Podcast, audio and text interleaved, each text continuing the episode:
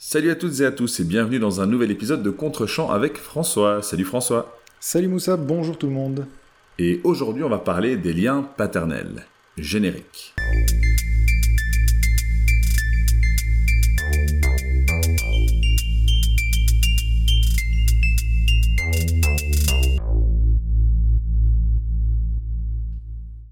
Donc cette semaine, j'ai demandé à François de regarder un film turc. On poursuit avec euh, cette dizaine de films qui nous font voyager. Le film en question s'intitule Babam ve oğlum en turc, ce qui se traduit littéralement par Mon père et mon fils ou My father and my son en anglais.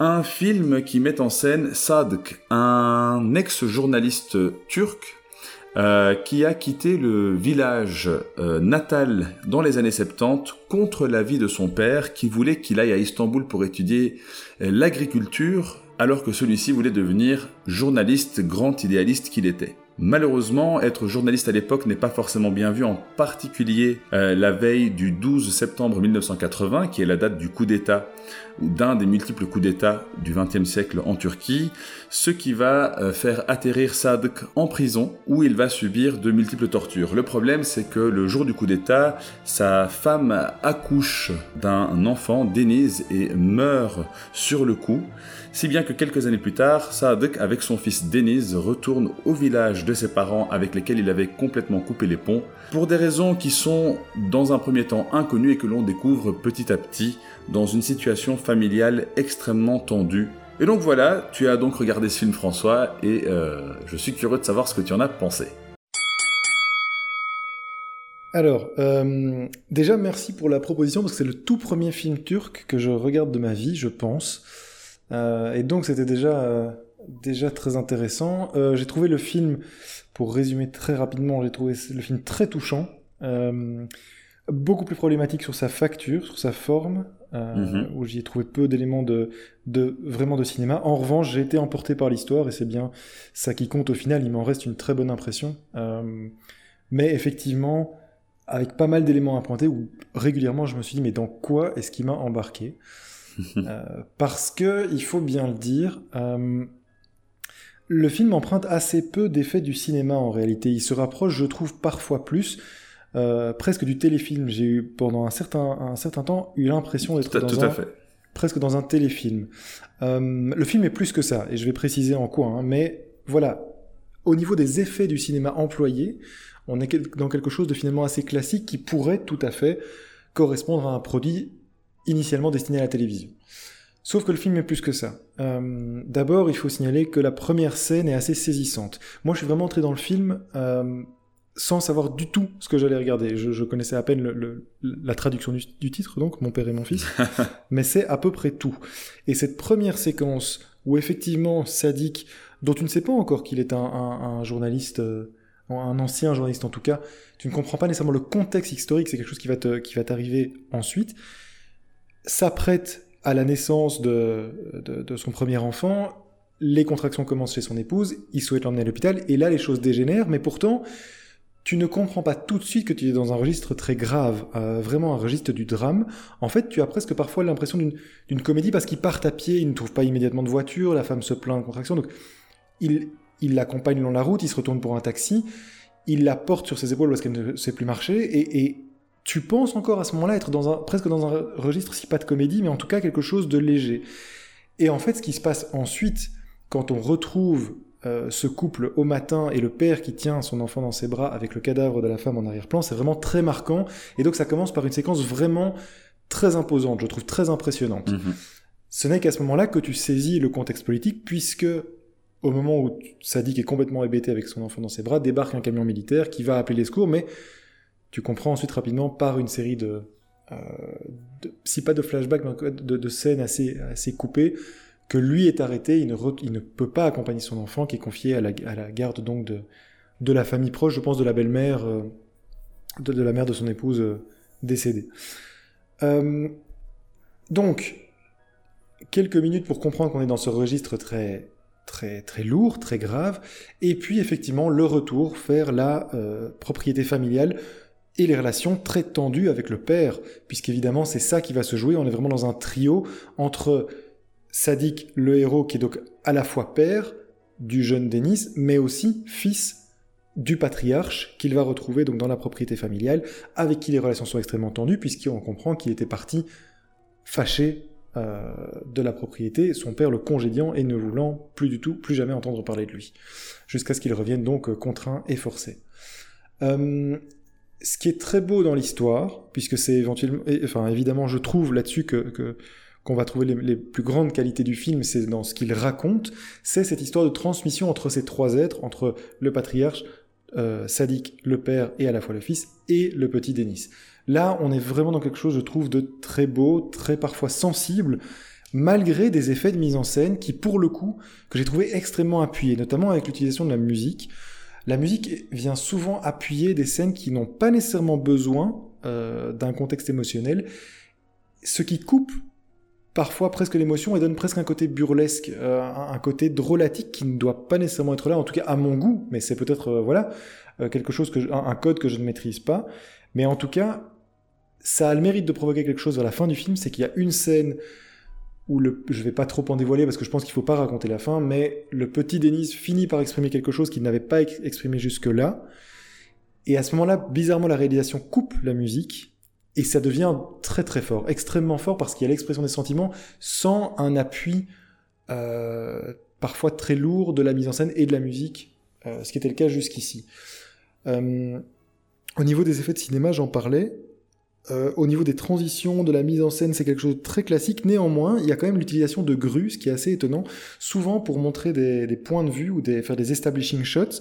Donc un petit peu de, de langage de cinéma. Un establishing, c'est en fait un, un, point de vue général de la situation. Donc euh, typiquement, lorsque euh, vous voyez ça, bah, prenons une référence culturelle que tout le monde connaît, un film Marvel de super-héros, lorsqu'on se retrouve dans le QG des super-héros, bah, L'action commence par un gros plan, enfin un plan large, pardon, du QG des super-héros. C'est ce qu'on appelle un establishing shot, donc c'est pour situer l'action.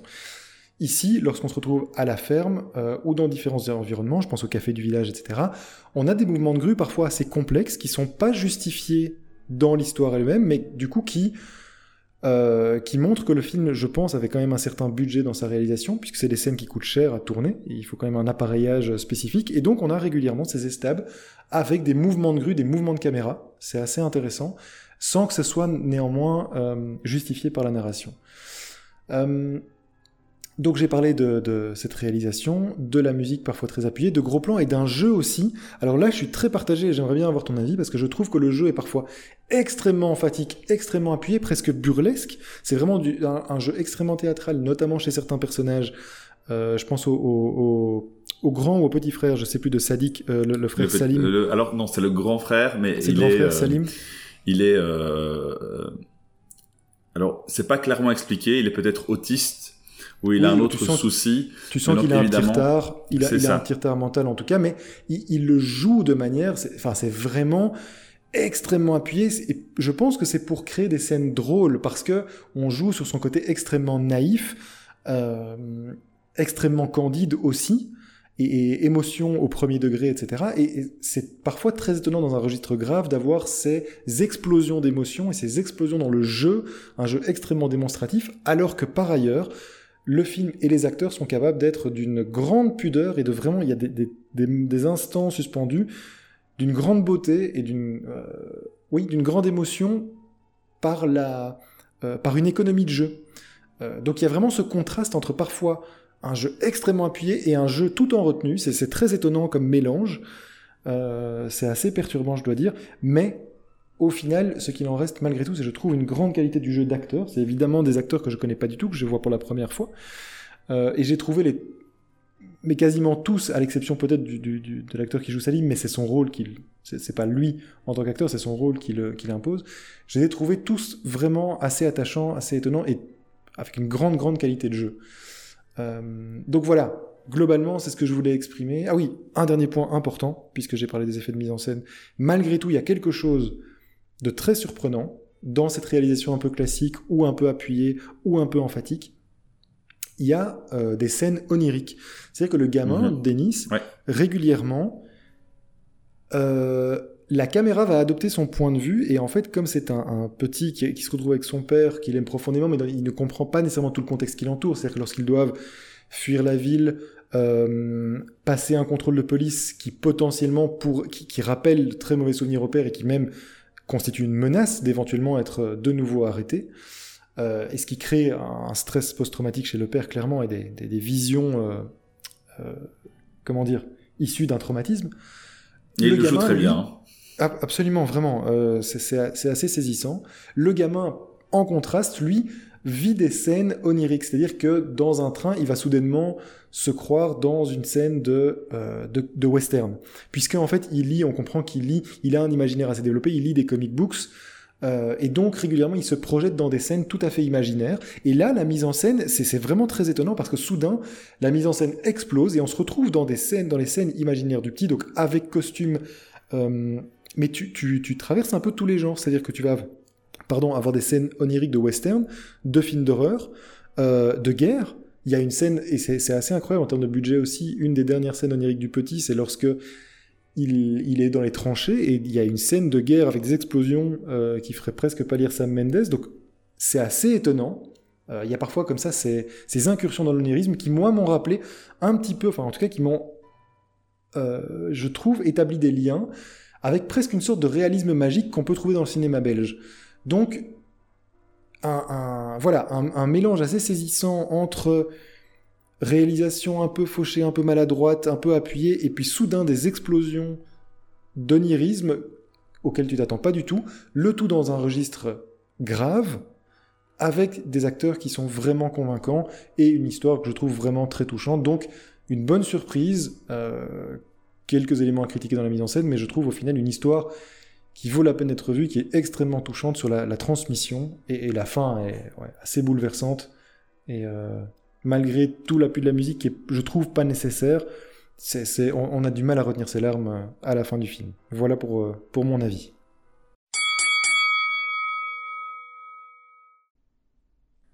Eh bien écoute, tout d'abord, je suis agréablement surpris parce que j'avais peur justement que tu trouves le film trop mélodramatique et, euh, et que tu ne sois pas touché, évidemment là du coup le euh, tu serais passé à côté, ce qui n'est pas un problème en soi, mais du coup euh, l'expérience n'aurait pas été aussi positive, donc mmh, c'est déjà une, une, très bonne chose d'entendre que le film t'a touché, parce qu'effectivement c'est un film qui est qui est touchant sans forcer ce trait. C'est-à-dire qu'il est touchant parce que le propos est simplement touchant et, mmh. et tragique. Maintenant, globalement, parce que tu as dit pas mal de choses, je vais essayer de rebondir dessus.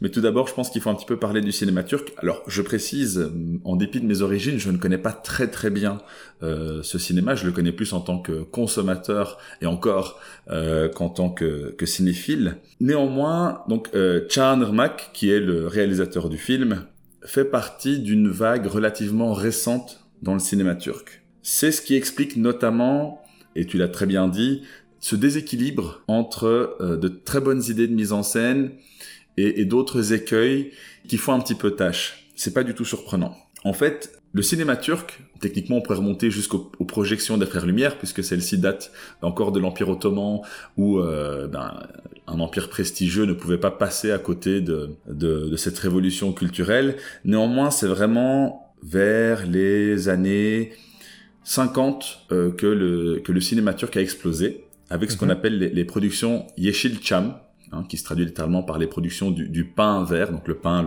l'arbre, qui sont à la Turquie ce que Hollywood est aux États-Unis, sans l'hégémonie culturelle mondiale évidemment, mais euh, c'est vraiment un cinéma qui a euh, marqué son époque en Turquie et qui s'est finalement pas trop trop inspiré de Hollywood contrairement à beaucoup d'autres euh, cinémas étrangers qui se sont développés. En fait, on pourrait peut-être comparer à Bollywood, qui a réussi à créer ouais. sa propre identité cinématographique.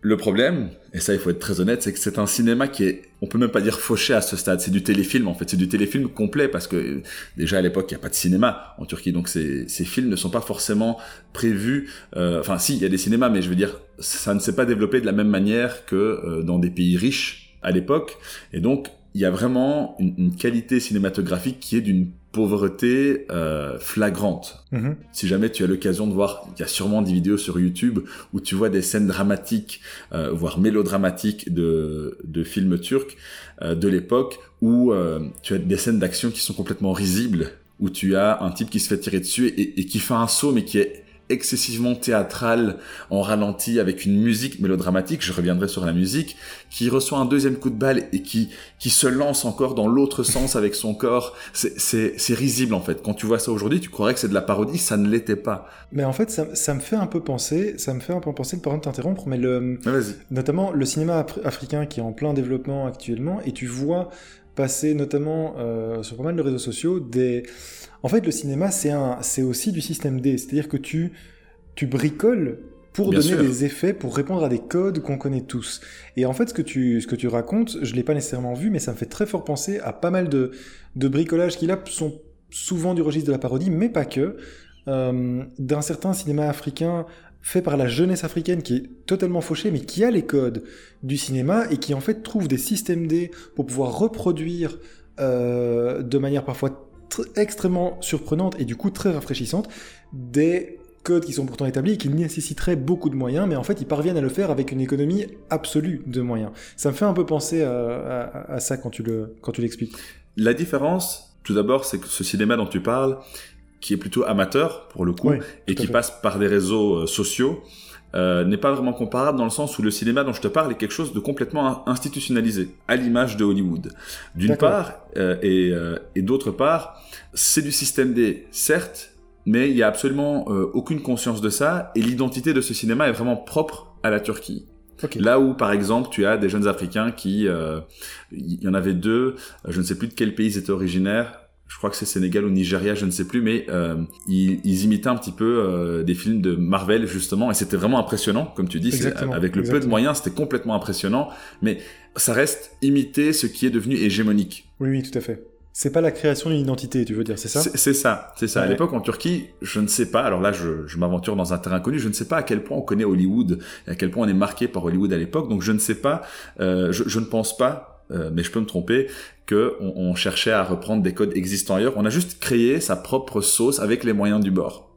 Ok, je comprends mieux. ouais. ensuite, il y a eu les années 80. Donc, alors dans les années 70, euh, il y a également tout un cinéma érotique qui s'est développé, mais je vais pas m'attarder dessus parce qu'en fait, c'était juste le même cinéma qu'avant, mais avec une dimension érotique. Et puis, il y a eu les années 80 où il y a eu euh, des comédies qui sont devenues iconiques. J'ai même envisagé de t'en montrer une, mais ces, ces comédies, elles sont très nostalgiques pour moi, euh, mais je pense qu'elles seraient incompréhensibles en dehors de la Turquie. Et là, on est vraiment dans le, dans le téléfilm pur, parce que comme tu l'as dit, dans le film euh, Mon père et mon fils, il y a quand même, il y a quand même une recherche et un travail qu'on ne retrouve pas dans ces films dont, dont je parlais. Mm-hmm. Néanmoins, euh, Ermak, donc le réalisateur, a grandi aussi avec ce cinéma-là et a grandi avec le cinéma hégémonique qu'on connaît, à savoir Hollywood. Et donc, euh, tout en gardant cette identité, eh bien, il a quand même essayé de faire quelque chose d'autre, comme beaucoup d'autres euh, réalisateurs de ces 20-30 dernières années. Et c'est quelque chose de très positif, évidemment, euh, puisque ça a donné des films comme celui-ci. Ça explique notamment pourquoi la musique est appuyée. C'est quelque chose qui est typique du cinéma turc. Dans le mélodrame ou dans le drame, la musique, elle est omniprésente, elle est forte. D'accord. Alors pour le coup, le thème musical ici, moi je le trouve très joli. Euh, ça n'a pas toujours été le cas dans les films turcs, mais effectivement, parfois il est fort appuyé et ça peut déranger, je peux parfaitement le comprendre. Néanmoins, comme toi, je préfère de loin ces scènes où parfois il y a un silence qui est assourdissant et où on nous transmet euh, beaucoup d'émotions. Une, scène notamment où donc le, patriarche Hussein parle au reste de la famille vers euh, la fin du film, j'essaie de pas trop spoiler, euh, et où il révèle certaines choses aux membres de sa famille. C'est une scène qui est qui est très crue, dans ou pas pas crue, très brute pardon, euh, où on apprend des choses et, on sent à quel point ça touche les personnages.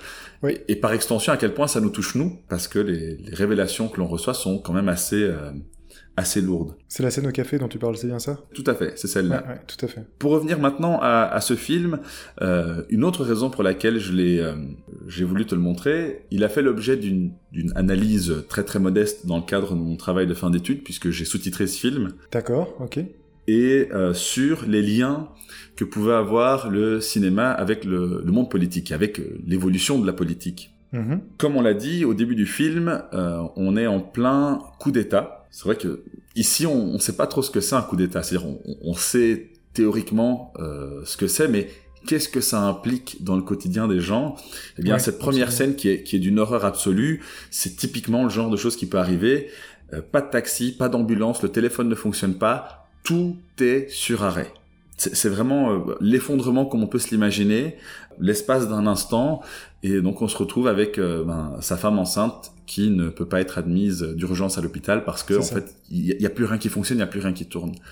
Euh, c'est et c'est une scène qui est très très marquante. Et euh, je pense qu'à l'époque où le film est sorti en 2005, ça a fait pas à lui tout seul évidemment, mais il s'inscrit dans une culture euh, cinématographique qui a eu certains impacts sur l'évolution politique de la Turquie. Je vais pas entrer dans les détails parce que c'est pas l'objectif, mais euh, c'était l'objet de mon travail et je trouvais ça très intéressant parce que euh, le film, en plus d'être touchant, euh, de manière très subtile, abordait tout un contexte historique qui commençait tout doucement à s'estomper des mémoires les plus jeunes. D'accord. Par exemple, j'ai déjà regardé le prochain film que tu veux me faire regarder, euh, dont, dont Oui. on parlera en fin d'épisode. Euh, c'est un film aussi qui s'inscrit dans un contexte politique avec un regard rétrospectif. Mhm. Et euh, c'est très intéressant, c'est très intéressant de revoir des années plus tard ce qu'un contexte historique a pu être, ce qu'il a pu produire, et euh, pour m'être un petit peu informé sur euh, l'impact que qu'avait pu avoir le film, euh, j'ai j'ai vu que en fait, euh, on en parlera euh, la semaine prochaine, mais j'ai vu que ça avait eu un impact euh, politique dans différentes régions du monde. Ouais, tout à fait. et, et donc, je pense qu'on est vraiment dans, dans le même cas ici avec mon père et mon fils. Pourtant, ici, si tu me permets de rebondir, le- c'est très troublant pour un spectateur qui n'a pas connaissance du contexte politique. C'est-à-dire que tu ne sais pas concrètement euh, pourquoi Sadik est arrêté, pourquoi il est ni pourquoi il est torturé, ni pourquoi il est relâché, ni pourquoi il est potentiellement encore sous la menace euh, lorsqu'il quitte la ville. C'est assez euh, effectivement tu l'as dit, c'est tout à fait vrai. Moi, j'avais pas du tout conscience de ce qu'était un coup d'État et je, je, le comprends quand tu l'expliques, mais de fait, il y a clairement des codes qui sont assez étonnants parce que le contexte politique est très présent au début du film pour ensuite pratiquement complètement disparaître. Euh, il n'est plus fait. évoqué en famille, etc., dans la famille, etc. Tu ne connais pas le positionnement de la famille par rapport au contexte politique et, euh, et, et c'est effectivement, ça a quelque chose d'assez euh, pas perturbant, mais difficilement compréhensible pour quelqu'un qui n'est pas du tout éduqué à ça et qui n'a pas la moindre idée de ce qui se passe. Tout à fait. Et, et c'est normal parce que je pense vraiment que le film s'adresse en premier lieu au public turc. Mhm. Euh, néanmoins, euh, et c'est là euh, ce que je trouve intéressant dans ce film, c'est que son propos politique n'a pas vocation à être affiché. C'est ça. C'est toute euh, l'implication de ce contexte sur la vie du héros, du personnage Mhm, principal, que on, on comprend en fait. Et, et je pense que c'est malin de la part du réalisateur parce que ça nous raconte euh, l'impact euh, de cet événement historique majeur en Turquie depuis un point de vue tout le monde peut comprendre en fait. Ouais, je comprends tout à fait. Tout Et, à fait. euh, Ouais. et ça, je trouve que c'est très intéressant. Il y a une autre thématique euh, dans le film, et je suis très content que tu l'aies euh, que tu l'aies évoqué. c'est le petit Denise qui a une, im- une imagination absolument débordante, évidemment, parce qu'il lit. Et alors, c'est intéressant parce qu'il lit, il lit des œuvres que nous on connaît bien ici. Hein. Euh, je sais pas fait. si tu en as, tu t'en, Bah, souviens. notamment mais... Superman. Ouais, ouais, tout à fait. Alors Superman, Lucky Luke, Juste, oui, c'est vrai, c'était assez étonnant de l'entendre parler de Lucky Luke. D'où le fait qu'il pense au western, par exemple. Donc, Ouais. ce sont des œuvres qu'on connaît assez bien. Et en fait, l'histoire se raconte en trois, euh, en trois temps. Donc, il y a le patriarche, donc le grand-père et le père donc, Ouais. de, de Sadik, qui, qui doit euh, se réconcilier avec, avec son fils, mais aussi avec la manière dont, dont il a pu le traiter. Tout à fait. Tu as Sadek au milieu qui doit d'une part euh, essayer de, de renouer avec son père, euh, et on voit à quel point c'est compliqué, mais aussi faire la paix avec son fils par rapport à, à des événements qu'on va comprendre euh, vers la fin du film. Et enfin, on a le petit qui doit, euh, qui doit s'adapter, et qui doit grandir. Et euh, et d'ailleurs, la, la, la toute dernière scène, c'est vraiment ça, c'est un discours sur comment est-ce qu'on fait quand on est un enf- un enfant face à, à des situations qui sont extraordinaires comme celle-ci. Eh bien, on, on apprend à vivre avec et on, et on grandit. Mhm. Euh, et et c'est un peu le thème du film. Hein. A- a- Avec le temps, les choses, euh, les choses passent, les choses vont mieux, malgré l'amertume que, euh, que tout drame et toute tragédie peut, peut laisser. Et on apprend à grandir avec, et ça contribue à rendre le film effectivement euh, très touchant. Et alors, pour terminer sur la, sur la fin, euh, une chose qu'on n'a pas, pas nécessairement dite, mais c'est qu'une des réponses que le film apporte justement aux questions dont tu viens de parler, c'est par quoi est-ce qu'on on apprend à grandir et par, par quoi est-ce qu'on on accepte finalement euh, les choses? Ben, C'est grâce au cinéma. donc il y a un vrai aussi, il y a un vrai discours sur le cinéma à la fin, ou comment est-ce que l'exploitation des images nous permet aussi d'accepter le temps qui passe, de pouvoir vivre avec ce temps qui passe. C'est un assez beau discours sur le cinéma en général, je trouve. Oui, oui, et d'ailleurs la, la, séquence de fin est justement tournée avec une caméra euh, euh, amateur, et donc je pense que c'est pas du tout innocent de la part du réalisateur. Euh, un, un, autre point que je voulais aborder, tu as parlé de comédie. Effectivement, la, la, comédie donc est, est, très prégnante dans, dans le cinéma turc, et, je dirais encore que ce film arrive à, assez bien alterner. Effectivement, le, personnage, le, frère, qui est extrêmement touchant, est drôle malgré lui. C'est pas du tout une, façon de se moquer du personnage, mais il est juste naïf. Oui. Et, comme il ne comprend pas les choses, eh bien oui, c'est drôle. Par exemple, euh, il est, euh, euh, il est à côté de, de son frère et le, et le père, donc le grand-père arrive et veut discuter en privé avec son fils et demande au frère de partir avec une excuse, il dit va me chercher de l'eau. Il dit mais il y a de l'eau ici. et, il insiste. Il dit pourquoi c'est la même eau Si tu veux, je peux t'en mettre? Ça rend en fait dans. C'est ça qui est assez étonnant, c'est que dans un contexte très assez dramatique, parce que le le père s'apprête à avoir une discussion forte avec son fils et une discussion qu'ils n'ont pas eu et qu'ils auraient dû avoir il y a des années. Donc tant le père que le fils ont immédiatement conscience de la gravité de la situation, et tu as au milieu cet élément perturbateur qui lui traite la situation vraiment avec un décalage complet. Ça donne un humour très cartoon, très slapstick, euh, qui contraste très fort. C'est-à-dire que le, c'est ça qui m'a qui m'a étonné, c'est que le film joue sur plusieurs registres, ce qui n'est pas nécessairement intuitif pour nous qui maîtrisons des codes de cinéma, je veux dire occidental, mais qui où le comment dire, où le ton est souvent uniforme. Euh, est souvent homogène. Ici, tu as une sorte d'hétérogénéité du ton, et euh, c'est assez étonnant, assez rafraîchissant. Euh, perturbant au début, hein, je dois bien le dire. Oui, oui, mais je, comprends tout à fait.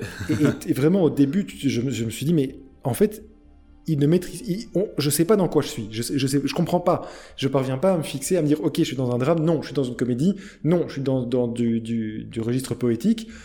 Et en fait, finalement, tout ça finit par créer euh, un, tout assez attachant, parfois très euh, hétéroclite, mais avec une certaine richesse aussi. Et finalement, est-ce que c'est pas assez représentatif de la d'une certaine idée du réel où mais oui. Dans la vie, le drame se mêle à la comédie, se mêle à, la, à, la, rêverie. C'est peut-être quelque chose qui est plus proche de la réalité que ce qu'on croit. Euh, où, là où dans un premier temps, on a tendance à voir des effets extrêmement appuyés, etc. Finalement, il y a quelque chose d'assez attachant à cette, euh, à cette pluralité des tons. En fait, c'est un, un, récit humain. Oui. Et dans ce récit humain, eh bien, tu as une part de politique, parce que la politique, ça fait partie de la vie. Tu as une, petite part d'humour, parce que l'humour, ça fait partie de la vie.